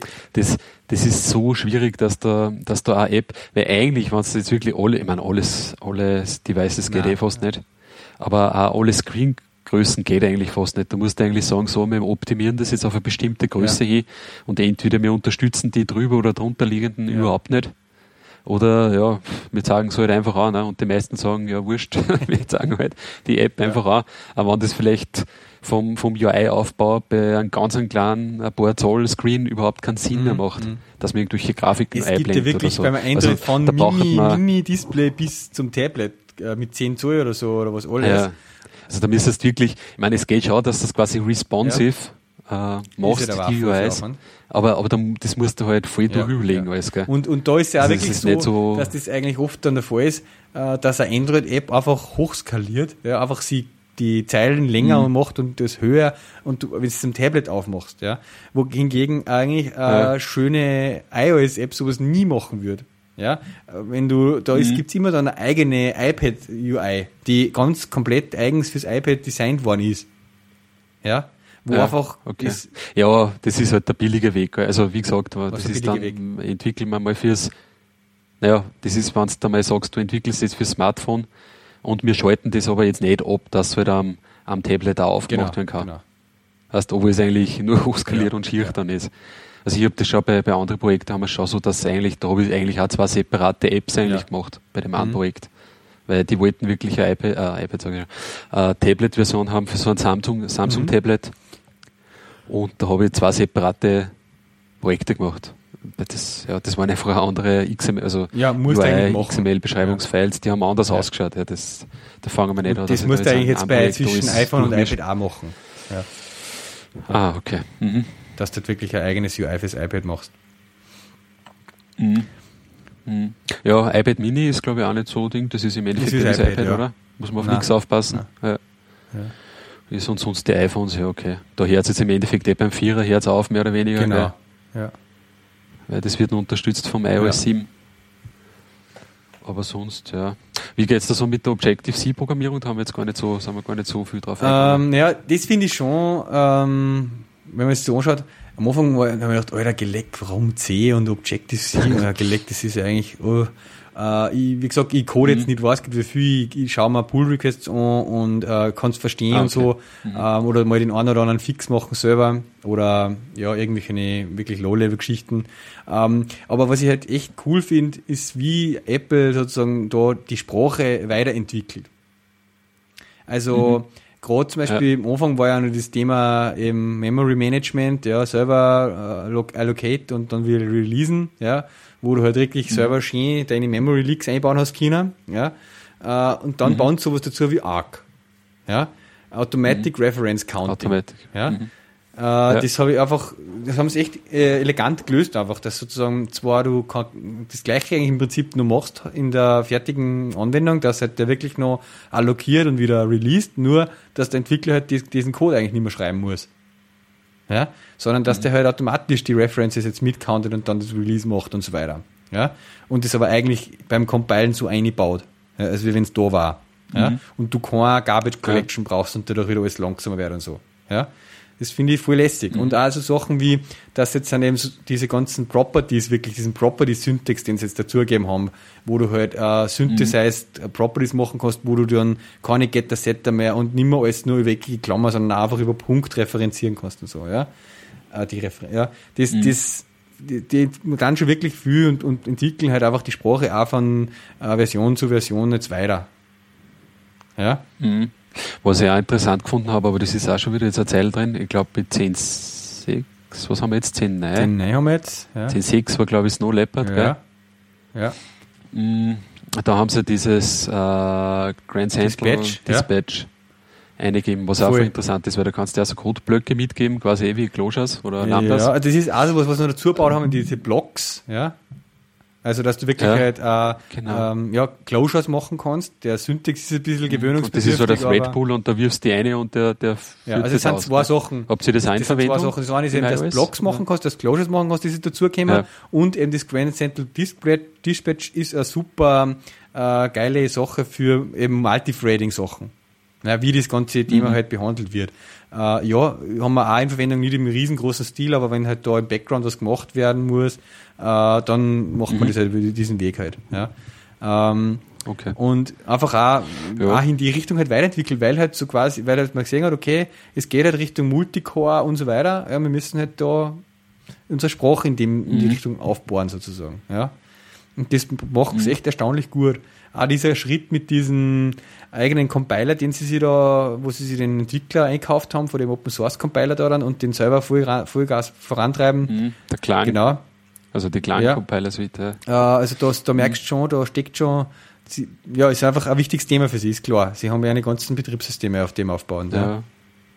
Sie haben halt ja, ja, ja, ja. Aber das machen sie, Obwohl sie hätten es ja mit Java damals auch mal probiert, gell? Im Mac OS X. ja, ja, sie haben ein paar, Das ist ja relativ schnell wieder ein paar- gestorben. paar ich Experimente ich glaube, der. Cybertag zum Beispiel, das ist so ein FTP-Client, der Mac OS X, der ist ja nur eins von den wenigen Programmen, die in Java geschrieben ach ist. so, ja, weiß ich gar nicht. Mhm. Den habe ich glaube ich auch, ja. Oder hat er es auch schon umgebaut, keine Ja. Ahnung, aber zumindest früher war es Ja. so. Dann Ruby, Ja, meine, Ruby wird im Endeffekt immer nur mitgeliefert, gell, das ist auch, aber in Wirklichkeit ist es eigentlich auf Ruby, beide, wenn du es jetzt wirklich ausreizen magst, ist es eigentlich Objective-C immer noch, beziehungsweise halt C. Ja. Wird sich ja, glaube ich, nicht so schnell Nein, glaube ich nicht. Ändern. Aber wie gesagt, das Mhm. ist jetzt dann so, am Anfang habe ich mir echt gedacht, Alter, die sind ja hinten, weiß gut wie, wie, das ist ja uralt und so, wie, warum nimmt man das noch her? Mhm. Mittlerweile mh, denke ich, also sehe ich einfach, okay, sie dann da echt voll viel, äh, dass das weiter, sich weiterentwickelt Mhm. und es ist auch eben viel besser geworden äh, in den letzten drei, vier Jahren, wo ich das eben so beobachte und ja. Äh, dazu eben mit der ganzen Umgebung jetzt mit Appcode und so weiter und es ist ja durchaus ganz okay. Ich meine, ich, wie gesagt, ich bin jetzt nicht so tief drinnen in die ganzen Frameworks und, und UI-Geschichten und so. Ähm, aber na, ich, ich finde es jetzt viel besser schon, ja. Mhm. Ja, ja da gibt es ja sogar schon, sehe ich da gerade, Literals für die NS-Arrays, NS-Dictionaries. Ja, super. Wir sind schon weiterfahren wie Java. da gibt es keine Literals. Ja, ein Thema, was bei einer noch ein bisschen schwach Jo. aufgestellt ist, ist äh, Automated äh, Testing. Ah, ja. Äh, okay. das ist äh, im letzten Xcode im 5er haben sie was dazu gemacht, auch ähm, ein bisschen wirklich bessere, also ich meine, sie haben schon länger was, dass du auch so quasi Unit-Tests kannst und definieren kannst, Mhm. aber es ist jetzt im Xcode eine bessere Unterstützung dazu gekommen und es ist auch im äh, macOS äh, Server, im OS X Server was dazu gekommen, wo du sozusagen auch ähm, automatisch als Xcode auf den Server hinconnecten kannst und sagen kannst, führ mir die und die Tests automatisch regelmäßig auf und schick mir die Ergebnisse ins Xcode und so. Das habe ich jetzt aber selber noch nie Ja. äh, hergenommen.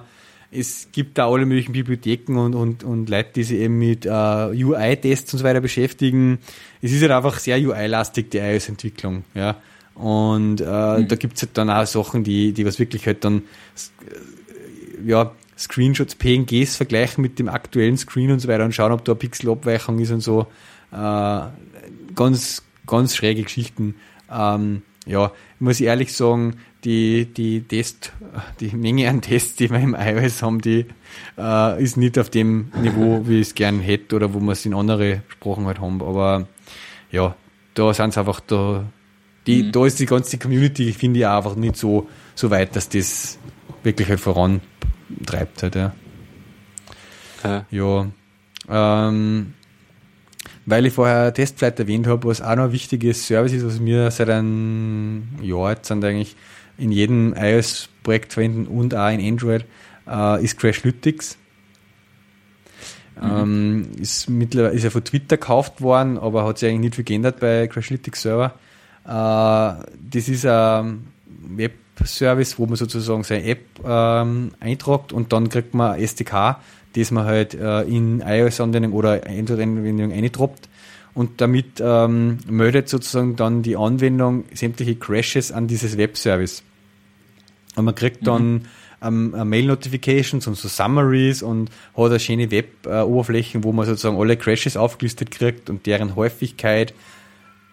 Und äh, ja, welche, äh, wie viele User die gehabt haben und so weiter, ja. Und äh, kriegt halt dann, ja, kann man dann sich dort auch schön anschauen, die Details dazu, Stack Traces und so weiter, ja. Ähm, das, das ist sehr praktisch. Wir machen es also, dass wir zum Beispiel automatisch aus so einem Crashlytics-Eintrag einen Jira-Eintrag generieren Äh, und also da ist schon eintragen und dann kann man das halt dann da rein noch abarbeiten. Ja. Äh, weil einfach, gut, beim Play Store hat es ja eigene Sektion gegeben für, ähm, äh, da kriegt man ja auch die Crashes immer drinnen. Aber sowas gibt es eigentlich oder funktioniert am iOS einfach nicht so gut. Ja. Dass man automatisch die, Ja. die Crash Reports, Reports von den ganzen User, die draußen die Anwendung verwendet, dass man die kriegt. Es gibt zwar scheinbar sowas, dass man dass teilweise man so irgendwo was konfigurieren kann, dass das hochgeladen wird, beziehungsweise Aha. dass man, wenn man in iTunes synkt, das irgendwie übertragen wird und so. Aber Mhm. wir haben da eigentlich nicht viel gekriegt. Ja, deswegen das Crash Lytics Okay. Okay. ist gut für das. Mhm. Ja, da hat es ja im, im, im Mac OS X gibt es ja da immer die Geschichte, dass äh, da gibt es ja auch so äh, Dialoge, die halt erscheinen, wenn es jetzt irgendeinen schwerwiegenden Fehler gibt und äh, die halt dann das Stack senden Ja. Und Mit Send da halt. ist ja ja. das die Sache, die, genau, dass halt die eigentlich nur Apple kriegt. Also die kriegt eigentlich die her, also zumindest früher war es so, dass die nur Apple kriegt und der Hersteller kriegt die eigentlich gar nicht. Und die verschwinden halt da irgendwo bei denen In der Versenkung. und ja, in der Versenkung, aber das ist jetzt im iOS nicht so. Äh, na, also normalerweise ist es so, dass du sozusagen im iTunes Connect, das ist dort, wo du die Apps einreichst und Mhm. so, dass, dass du die da sehen solltest. Ja. Aber äh, wann du die siehst und wann nicht, das ist irgendwie nicht so richtig für mich durchschaubar. Ja, also Aha, okay. da kann man nicht was wie viel an. Deswegen Mhm. Verschlüttigst, da kriegst du eigentlich die alle mit. Ja. Ja. Ja. Ja, und dann eigentlich nur zum letzten Punkt, ähm, der App Store. Der Review. Ja, du musst ja im Gegensatz zu Play Store und Android-Apps, wenn du die einreichst, äh, dir Ja. durch einen Review-Prozess geben. Ähm, Da haben wir auch schon viele Erfahrungen damit gemacht. äh, Ja, du musst halt natürlich dem, dem Reviewer wirklich das auch so vorbereiten, dass er das halt vernünftig reviewen kann. Das heißt, er braucht halt auch, wie zum Beispiel beim Timer, bei der, wo ich die Webanwendung auch habe, braucht irgendwie einen Account und wo du deinem Account-Daten eben gibst und ähm, ja, dann dauert das halt immer so eine gute fünf Tage, Arbeitstag, äh, bis du halt dann einmal dran kommst mit dem Review. Ähm, und ja, das ähm, hat aus den verschiedensten Gründen schon nicht funktioniert. Ja, also die schauen sich das wirklich gut an. Aha. Ähm, meine, sie haben natürlich eine gewisse kurze Zeit noch, wo sie das machen, aber sie haben halt irgendwie automatisiert irgendwelche Inspectors, die, die Anwendungen, die das durchchecken und so. Äh, und sie schauen sich aber wirklich halt ähm, mit dem Auge, sage ich mal, das an, und wenn da was auffällt und nicht passt. Es ist halt einfach das Schlimme, äh, dass du halt niemals denselben äh, Review zweimal hast quasi. Ja, dass der eine, der lässt es durch und beim nächsten Update machst du einen Bugfix und der lässt es dann plötzlich nicht durch. Ja, obwohl du eigentlich nichts geändert hast an der grundsätzlichen Anwendung. Ja, aber dem einen sticht halt das ins Auge und der sagt halt, äh, na, das können wir nicht einlassen, das widerspricht der und der Regel. Äh, und der nächste und der vorige hat aber gesagt, das ist nur okay. Ja. Ähm, in letzter Zeit haben wir so eben Sachen gehabt, wo ein Kunde so eigentlich eine simple Anwendung haben wollte, mit, wo reiner Web-UI eigentlich drin ist, der was Websachen darstellt und eine kleine Etappe oder so. Das haben sie früher noch durchlassen, vor ein paar Monaten oder was. Jetzt ist das nimmer. Ja. Ja. Also einfach sagen, Okay. äh, die Anwendung muss einen signifikanten Vorteil bringen dazu, äh, als wenn ich die Webanwendung im Browser aufrufe. Ja. Ist okay, verstehe, ja, es ist einfach die, der App Store ist überbevölkert und wieso soll ich so Apps, die nur Webseiten sozusagen als Apps einreichen? Ja. Ähm, Wo wir viel Troubles gehabt haben, war einfach so mit Links auf die Webanwendung. Ja, also, weil ja die Webanwendung bei uns eine monatliche Fee hat, ja. Und wenn du da linkst, äh, sei es nur im About-Dialog oder in, ja, auf dem Welcome-Screen oder so, äh, sagen dir die halt, okay, da ist ein Link drinnen, wenn der da draufklickt, kann er theoretisch über die Webseiten was zahlen, wenn er sich da einen Account registriert. Und der, dieses, dieser Bezahlvorgang geht dann nicht über uns. Ja? Damit sind wir sozusagen außen vor und das geht nicht. Weil, ja, eben. und da diskutiert man halt dann mit einer. Da ist halt dann oft so, dass du die Anwendung schon ewig im Store hast und einen wichtigen Bugfix machen willst. Und dann kannst du quasi drei Wochen mit einer mal umdiskutieren, äh, ob sie jetzt den Bugfix nur wenigstens nur durchlassen. Und dann, sie, dann kann man sich anschauen, ob man das jetzt irgendwie umbaut, weil damit es deinen Regeln entspricht Ja. oder so. Ja. Und da haben wir aber auch wirklich Ja. schon mal Telefonate geführt und was sie da telefoniert man halt dann einmal mit so einem Reviewer, der irgendwo sitzt halt. Ja. Ähm, aber da ist man halt, ich meine, es ist halt Vor- und Nachteile. Ich, ich will mich jetzt überhaupt nicht beschweren darüber. Ich, ich verstehe es und ich finde es jetzt auch nicht schlecht, dass das grundsätzlich da gereviewt wird. Auch wenn man dann natürlich oft wieder die Negativbeispiele hat, was trotzdem in Apps da reinkommt, wo man sich denkt, wie kann das durch ein Review gehen? Ähm, mhm. Aber ja, es, es ist natürlich auch ein gewisses Thema mit Updates und so weiter. Äh, oft, oft schreibt er halt einer im Support, du fixst mir das und du fixst das innerhalb von einer Stunde und eigentlich das Update kriegt halt aber frühestens eine Woche Sparer. Ja? Mhm, okay. Aber da gibt es ja doch irgendeinen Flagger, oder? Den man setzen kann, dass man sagt, das ist jetzt ja, wirklich dringend eben das, oder so. dieses äh, Expedite Review oder so. Macht das ja jeder, Nein, oder? das darf man auch nicht so oft machen. Also das ist wirklich so, dass das höchstens ein oder zweimal im Jahr geht. Ja. Und das muss man halt okay. einfach mal, man kann das einsetzen, diesen, diese, diesen Joker sozusagen, dann kommt man schneller dran. Äh, und das haben wir auch schon gemacht, ja. Aber man muss halt sparsam umgehen damit. Mhm. Ja. ja. Naja, hm. so ist das. Grundsätzlich, ja, äh, sind wir jetzt auch gerade dabei, dass wir in die finale Phase gingen bei einer App, die wir jetzt sind, äh, mal wirklich für uns selber wieder entwickelt haben und so als Test eigentlich auch ins Store geben wollen, um mal richtig eine App zu haben, ja. die äh, nicht sozusagen die, die allein standalone ohne eine, ein, Web, ein Backend äh, bestehen kann und wo man sozusagen über In-App-Purchases mal was kaufen kann. Äh, da sind wir jetzt eigentlich schon sehr gespannt, auch, wie dann die, die, das läuft mit den Verkäufen und einfach auch der Thematik, aus dem, dem, dem ähm, ja, gesehen werden im App Store und so. Ja, das ist ja nicht so leicht, wenn man da mhm. unter die 100, hunderttausenden Apps drinnen ist irgendwo. Ja. ja. Aber ja. da habt ihr euch was überlegt. Ja, ja? wir schauen einmal. Ja, passt. Der muss es einfach da nur mehr picken, dann hat es eh schon Tausende genau, genau. Ja, von Wenn es dann soweit ist. Genau, genau. Ja, soweit eigentlich der Überblick. Es war jetzt ein wirklicher Überblick. Wie gesagt, ich bin ähm, nicht so tief drinnen wie jetzt in, in der Java-Entwicklung und so, aber. Nein, ich glaube, das war ja ganz ein guter, ganz ein guter Überblick. Ich meine, wer, wer wirklich anfangen mag damit, würde ich sagen, soll es mal Xcode runterladen. und einmal ein bisschen in der Dokumentation ja, da stöbern, ist so, weil die wirklich ja. gut ist. Und die ist ja wirklich so zum, ähm, wie soll man sagen, es hat jetzt auch irgendeinen bestimmten Namen, fallen mir jetzt gerade nicht ein, aber man kann es halt wirklich ja. so durchlesen. Ja. Es ist jetzt nicht nur reine API-Dokumentation, sondern auch wirklich sehr viel, was du im Endeffekt lesen kannst, wie ein, wie ein kurzes ja, Buch jetzt. Ja. Ist gut geschrieben. Wo die Konzepte dahinter erklärt werden und so. Und es gibt einfach auch, muss ich sagen, äh, so viel Content da draußen. Eben auch, natürlich im Stack Overflow findest du eigentlich zu jedem Schatz irgendwas, ja, wenn du mal Probleme hast. Mhm. Äh, die Community mhm. ist ja riesig an iOS-Developern. Äh, und ja. es gibt da echt gute äh, ja, Webseiten, News, äh, Blogposts, äh, alles. Es gibt da, was ich zum Beispiel am Anfang angeschaut habe, den, den Stanford-Kurs zum Beispiel, der in der iTunes University drinnen ist, mhm. äh, den man halt auch gratis, an dem man teilnehmen kann, wo man 16 äh, oder mehr Lektionen hat, oder Vorlesungen, stünd, einstündige über iOS-Entwicklung. Äh, extrem gut gemacht da. Ja. Also da, ja. da haben sie auch dann Leute da, keine Ahnung, so Gastredner von irgendwie, da haben sie mal da gehabt von, wie heißt denn von Flipboard und so und lauter so. Ja. ja. Ah, ja. Ganz cool. Also da kommt man auf jeden Fall gut mhm. rein. Jo. jo. Passt. Schauen wir, ob wir nächstes Passt. Mal schon Java 8 schaffen. Ja, ja sicher, ja. sicher. Ich denke schon. ja. Ja, dann würde ich sagen. gut. Machen wir es gut. Haben wir einen, Dick, haben wir einen Hut drauf. haben wir einen Deckel drauf. Ja, genau. also ähm, dann äh, würde ich sagen, bis zum nächsten, nächsten Mal. Mal. Und auf Wiederhören. Und tschüss. Tschüss.